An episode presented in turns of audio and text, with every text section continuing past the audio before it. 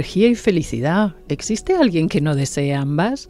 Y sin embargo, ¿cuánto tiempo dedicas a buscarlas? No te agobies, en este podcast no te proponemos cambios imposibles.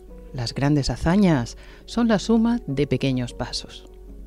Hola, soy Alejandra Vallejo Najera y cada dos semanas te espero en este podcast de Telva, Energía y Felicidad, un espacio entretenido de menos de media hora. Invitaré a grandes expertos de distintos ámbitos que nos contarán cómo cuidar nuestro cuerpo y nuestra mente. Los últimos minutos los dedicaré al flow, un regalo personal para continuar el día con más energía y más felicidad. Empezamos.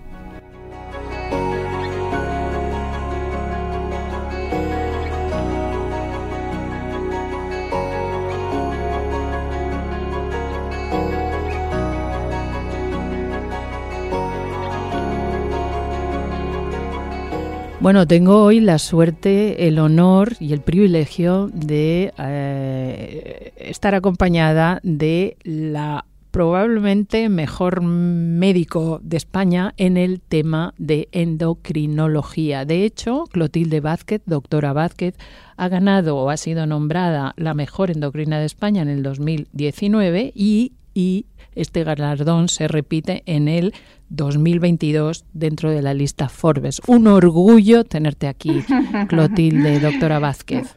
Muchísimas gracias, porque es que además eh, la, quizá la gente no sepa, y por eso a mí me, satisface más, es que este premio no se concede por méritos solamente científicos o académicos, que yo no tengo una gran carrera académica, sino por, bueno, pues por la implicación, por la dedicación clínica, por lo que opinan eh, los propios pacientes, además de, por supuesto, la participación en investigaciones, etcétera, etcétera, en los puestos institucionales, pero que tiene esa vertiente de, que a mí me gusta, ¿no? que, que, sea eh, eh, implicada también la sociedad en, esta elección. Yo doy fe de que la doctora Vázquez, Clotilde Vázquez, es una persona que trasciende al personaje. No es la persona médico, sino es la amiga, la persona que te escucha, el ser humano que entiende lo que te pasa. Y hablando de endocrinología, doctora Vázquez,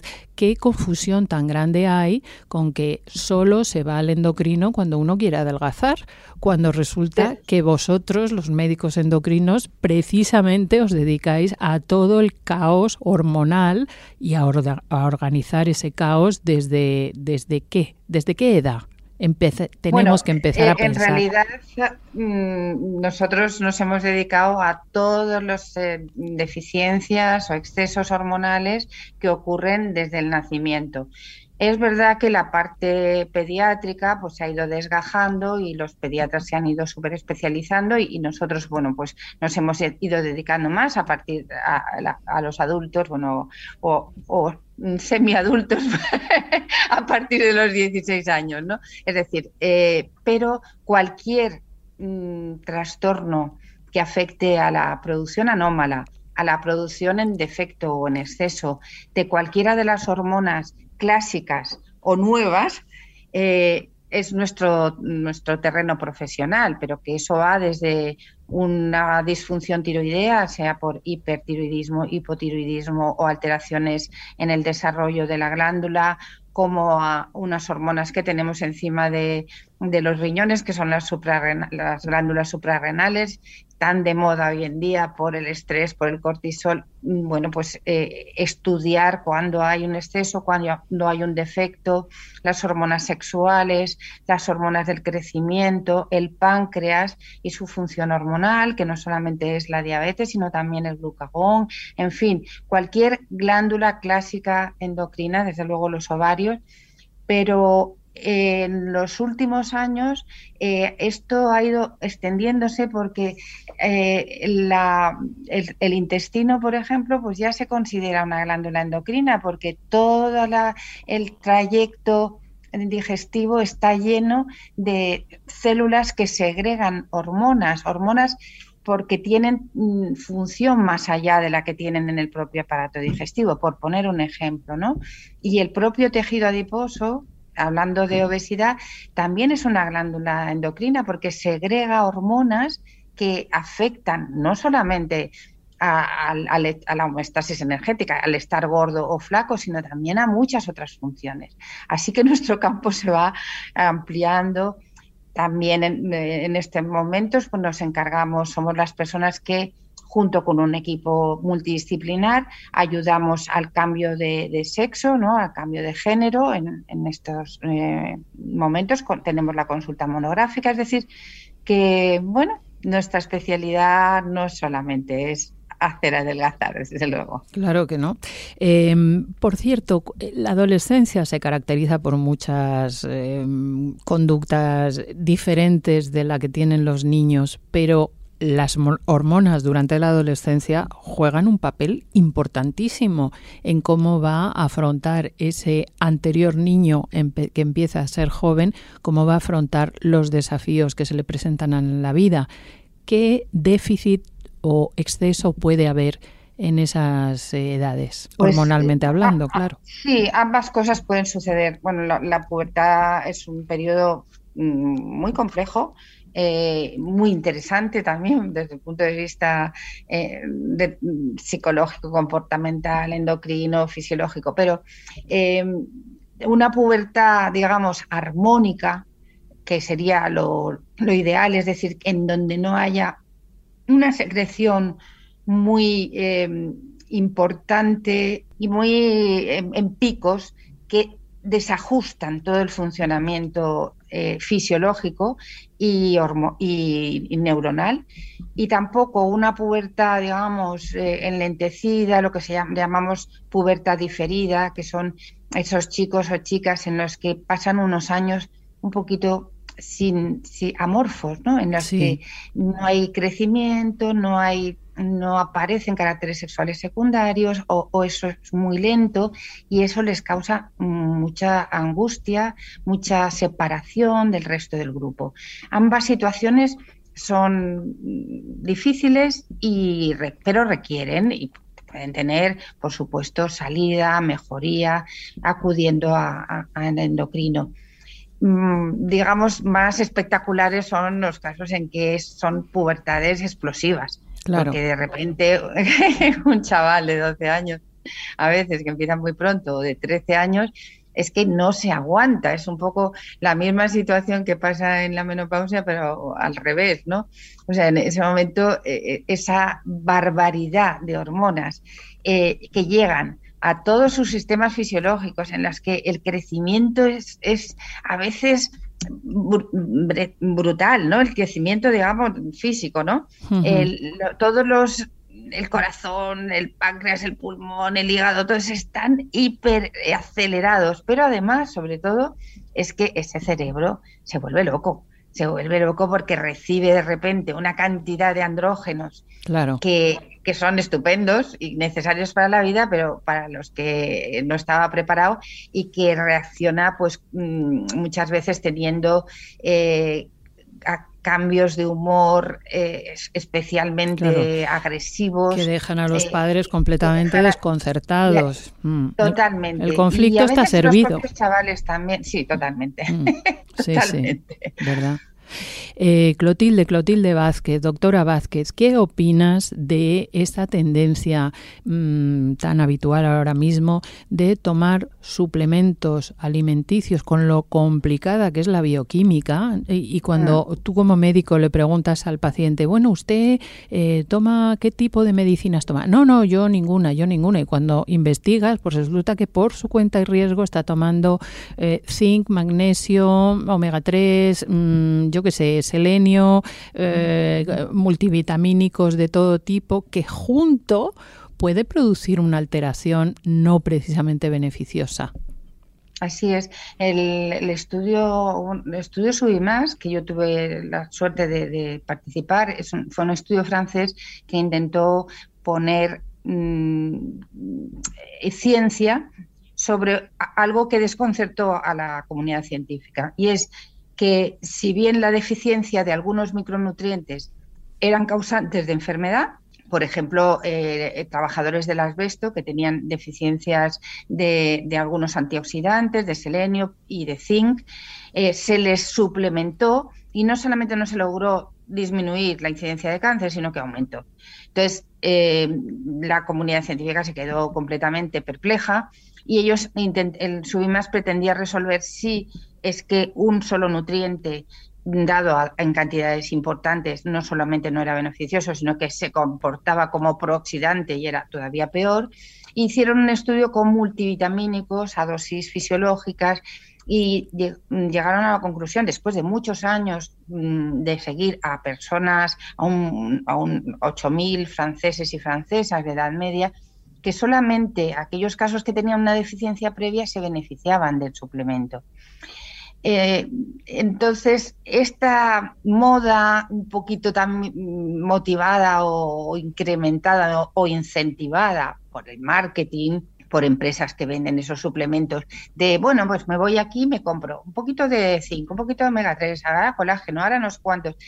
Pues no es muy recomendable porque, sobre todo, si son a dosis altas, son de manera continuada y no contienen, mm, digamos, todo el ecosistema nutricional, porque un exceso, ya que estamos hablando de zinc, un exceso de zinc comporta una menor absorción del cobre o un exceso de betacarotenos o de otro antioxidante de vitamina E, por ejemplo, pues produce déficit eh, en, otro antioxidante, con lo cual se puede comportar como prooxidante. Entonces, hay que ser sensatos, hay que también dejarse aconsejar por, nutricionistas bien preparados, por endocrinos bien preparados en el tema nutrición.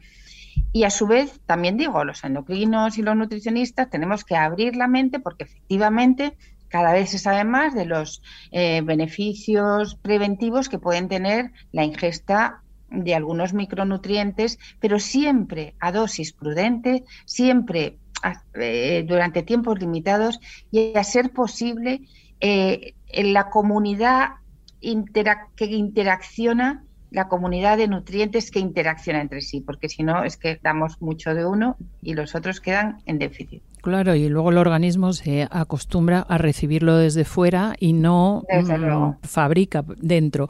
Vamos a hablar de dolores de cabeza. ¿Hasta qué punto el caos hormonal o el déficit de alguna de estas hormonas puede incentivar estas cefaleas, estas jaquecas y estos dolores de cabeza o no tiene absolutamente nada que ver? Sí se sabe que la microbiota juega un papel importante, pero ¿hasta qué punto lo juegan también las hormonas? Pues la, muchas de las mujeres migrañosas observan que la, migrañosas de verdad, ¿eh? de, jaquecas, con aura, con esa eh, situación tan invalidante, em, experimentan que se agravan en la segunda parte del ciclo y cuando les llega la menopausia y dejan y se aplana la secreción hormonal, se benefician, es decir, se les pasa. Y en ese aspecto, pues les es muy beneficioso. Es decir, que sí que hay un efecto claro de la progesterona probablemente en como contribuyente, no como desencadenante.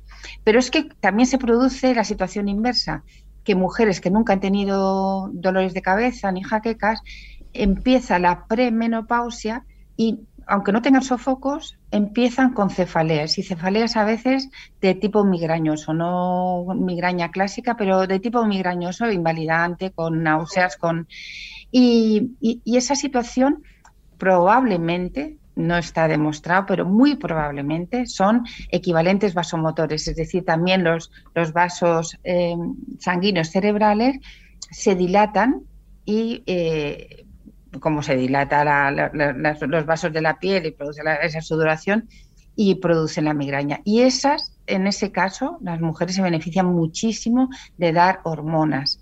Eh, cuando se inicia la, cefalea, se da un poquito de estrógenos y se yugula. La, es decir, que tanto en la, la progesterona antes de la menopausia como el déficit de estrógenos después de la menopausia pueden contribuir a las, a las dolores de cabeza y las jaquecas. quizá, quizá estoy equivocada, pero me da la sensación de que Clotilde Vázquez, doctora Vázquez, ¿es usted partidaria mm, a contracorriente mm, de lo que opinan otros médicos eh, de dar estrógenos eh, cuando mm, igual la ginecología dice que hay que interrumpirlos ante casos determinados, me imagino. Pero, ah. pero ¿a que sí? A que la, Absolutamente, vamos, sin ningún... Yo soy súper partidaria también. sin ningún matiz.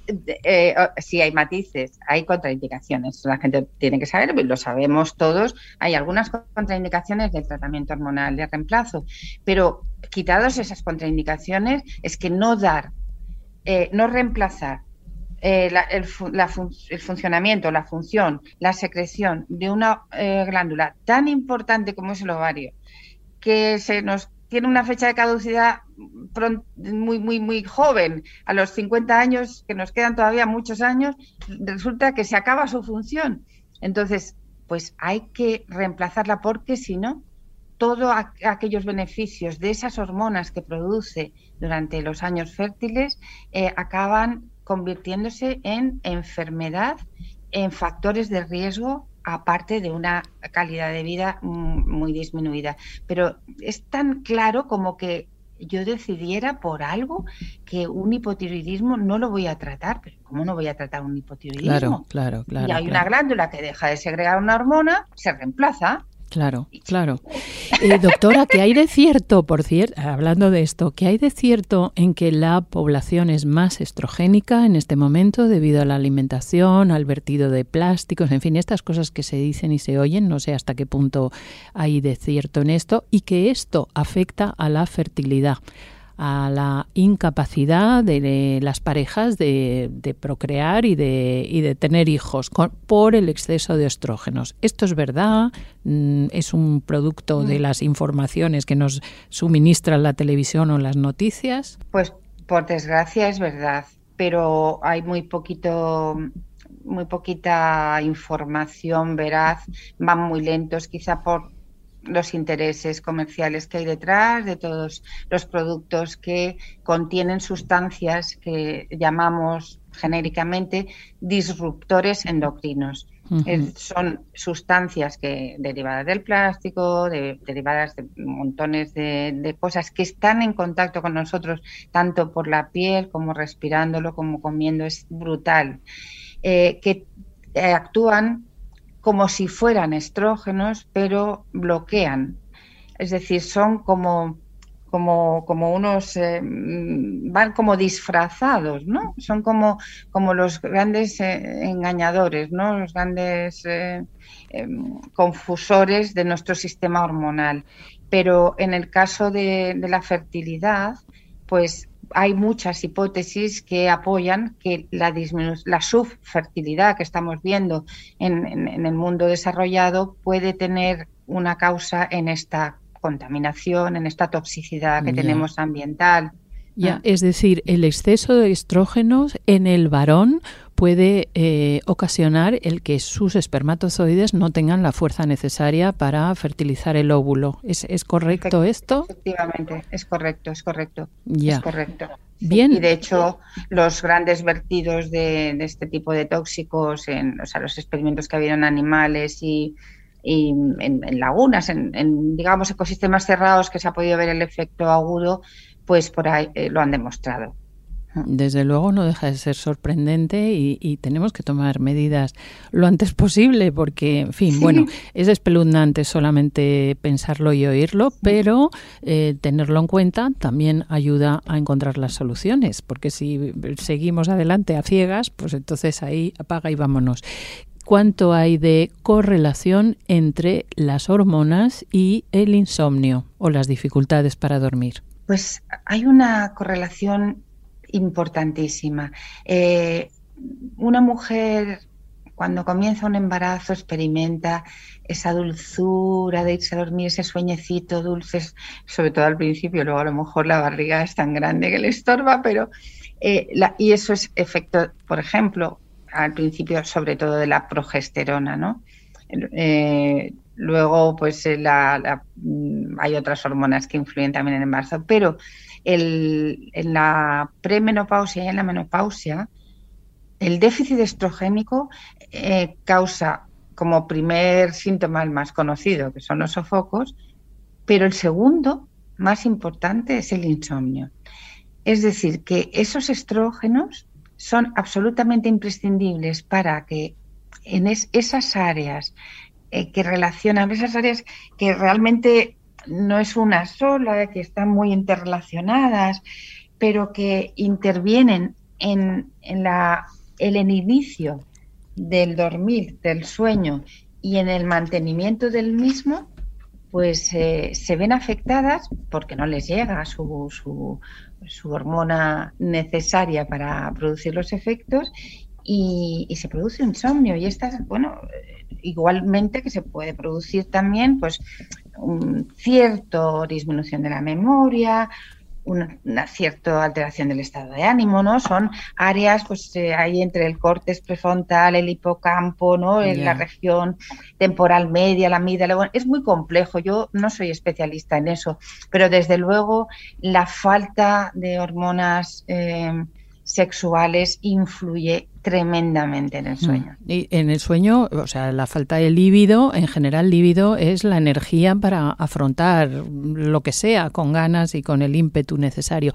¿Qué opina por último la doctora Vázquez, Clotilde Vázquez, de la tendencia de los médicos eh, anti-aging, anti-edad, de, mm, bueno, e, e, equilibrar la tendencia a envejecer propia de la edad con hormonas? Bueno, yo creo que en la medida que estamos supliendo de manera fisiológica aquellos, aquellas eh, secreciones hormonales que van disminuyendo con el tiempo, pues yo creo que es correcto. O sea, el, el antienvejecimiento, es decir, el retraso del envejecimiento, que es muy complejo, pero así en líneas generales va unido a una alimentación saludable, eh, eh, saludable pero además em, no diría yo escasa, pero, pero sí mm, prudente. Es decir, cuanto menos comamos, eh, menos gastamos nuestra maquinaria metabólica. Hay que estar bien nutridos, pero sin pasarse de calorías, porque eso no se rejuvenece o mantiene nuestro, toda la maquinaria metabólica, toda la salud mitocondrial, que al final es son nuestros engranajes celulares. Hay que tener actividad física muy importante, hay que tener salud intestinal, nuestra microbiota también marca la edad y desde luego aquellas eh, deficiencias hormonales que se van produciendo, sea testiculares, sea andrógenos, testosterona, sea eh, estrógenos o progesterona, hay que reemplazarlos. Ahora sí, yo creo que hay que reemplazarlos de manera prudente y fisiológica. No, no es bueno y puede traernos consecuencias negativas hiperestrogenizar o hipertestosteronizar. Eh, para bueno, tener un aspecto mucho mejor porque y para tener relaciones sexuales satisfactorias que es por lo que casi todo el mundo pide suministro de hormonas es impresionante que es esa la razón y no para estar bien y tener un cerebro bien oxigenado y bien hidratado y bien preparado porque qué correlación Exacto, que además yo creo, vamos, creemos todos, que sabemos en el fondo que donde está la, libido, de verdad, donde nace el deseo, es en el cerebro. O sea, el cerebro hay que tenerlo con buena aportación hormonal y bien sano y bien tal para que eh, el sexo funcione. No es solamente cuestión de niveles muy aumentados de testosterona o de estrógenos. Eso no, no, no va así. Pues con ese mensaje nos quedamos, doctora Vázquez, además de recomendar a nuestros oyentes, mm, hombres y mujeres, que lean sin duda alguna con hormonas y a lo loco, es su última publicación claves para cuidarte durante la menopausia y el climaterio. enhorabuena por esos galardones tan, tan merecidísimos y muchísimas gracias por habernos acompañado. Clotilde Vázquez, doctora Vázquez. Muchísimas gracias a ti, Alejandra, que ya sabes lo que te admiro. Y bueno, es mutuo, es mutuo. Y además, y además tengo que reconocer que yo, como hija de mujer con un Alzheimer muy largo y muy precoz, desde luego no tengo la menor duda de que estoy en las mejores manos estando en las de la doctora Vázquez, para que eso no me pase a mí. Muchas gracias. Un abrazo, muchas gracias a ti.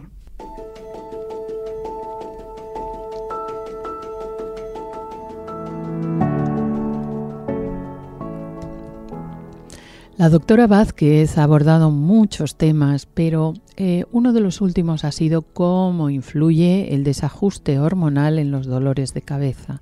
Las cefaleas, los dolores de cabeza condicionan enormemente la vida de las personas y no somos conscientes, más allá de la influencia de las hormonas, de cuánto nos afecta la tensión de la mandíbula en los dolores eh, de cabeza.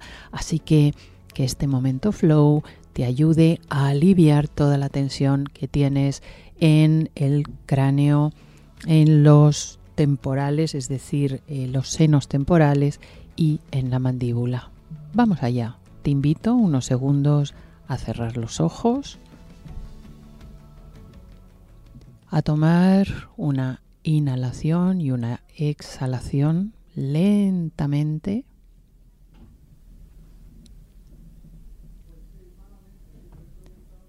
Y lleva ahora la atención con los ojos cerrados a tu frente. Nota cómo se aflojan las cejas, cómo desaparecen todas las arrugas. Lleva la atención a lo alto del cráneo, dándote cuenta, aunque no lo hayas notado hasta ahora, de todos los músculos que se tensan debajo del pelo y aflójalos. Al hacerlo da la sensación de que se relajan también las orejas. Imagina que de lo alto de tu cabeza emerge un hilo que te suspende casi del aire tirado por un globo aerostático y eso da una sensación de ingravidez, de elevación, de ligereza. Lleva tu atención ahora a tus mejillas y deja que caigan, que se abandonen, que se aflojen.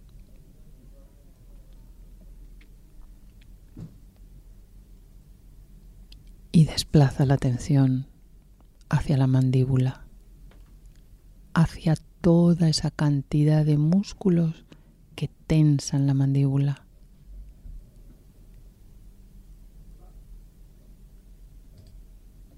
Y siente la sensación de lo que ocurre cuando la mandíbula se relaja. La diferencia que hay con cómo te sentías antes sin prestar atención a cómo estaba de tensa los dientes se han separado y dentro de la boca la lengua se expande hacia los lados y por fin reposa. La punta de la lengua roza los incisivos en la mandíbula superior, pero toda la base de la lengua está descansando. Y lleva la atención en esta situación al suave vaivén de la inhalación y la exhalación. Y en esta observación date cuenta por qué fosa nasal estás recibiendo más oxígeno. Siempre hay una fosa nasal que recibe más oxígeno que la otra. ¿Cuál es en este caso?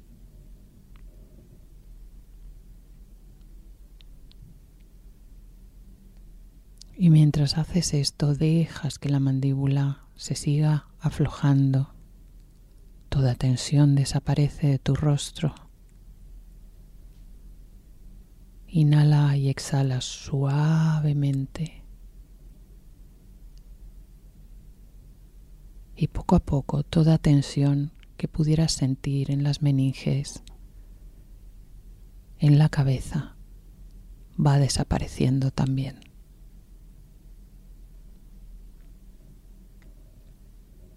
Sigue suave y dulcemente practicando este ejercicio cada vez que lo necesites para aliviar la tensión y el dolor de cabeza.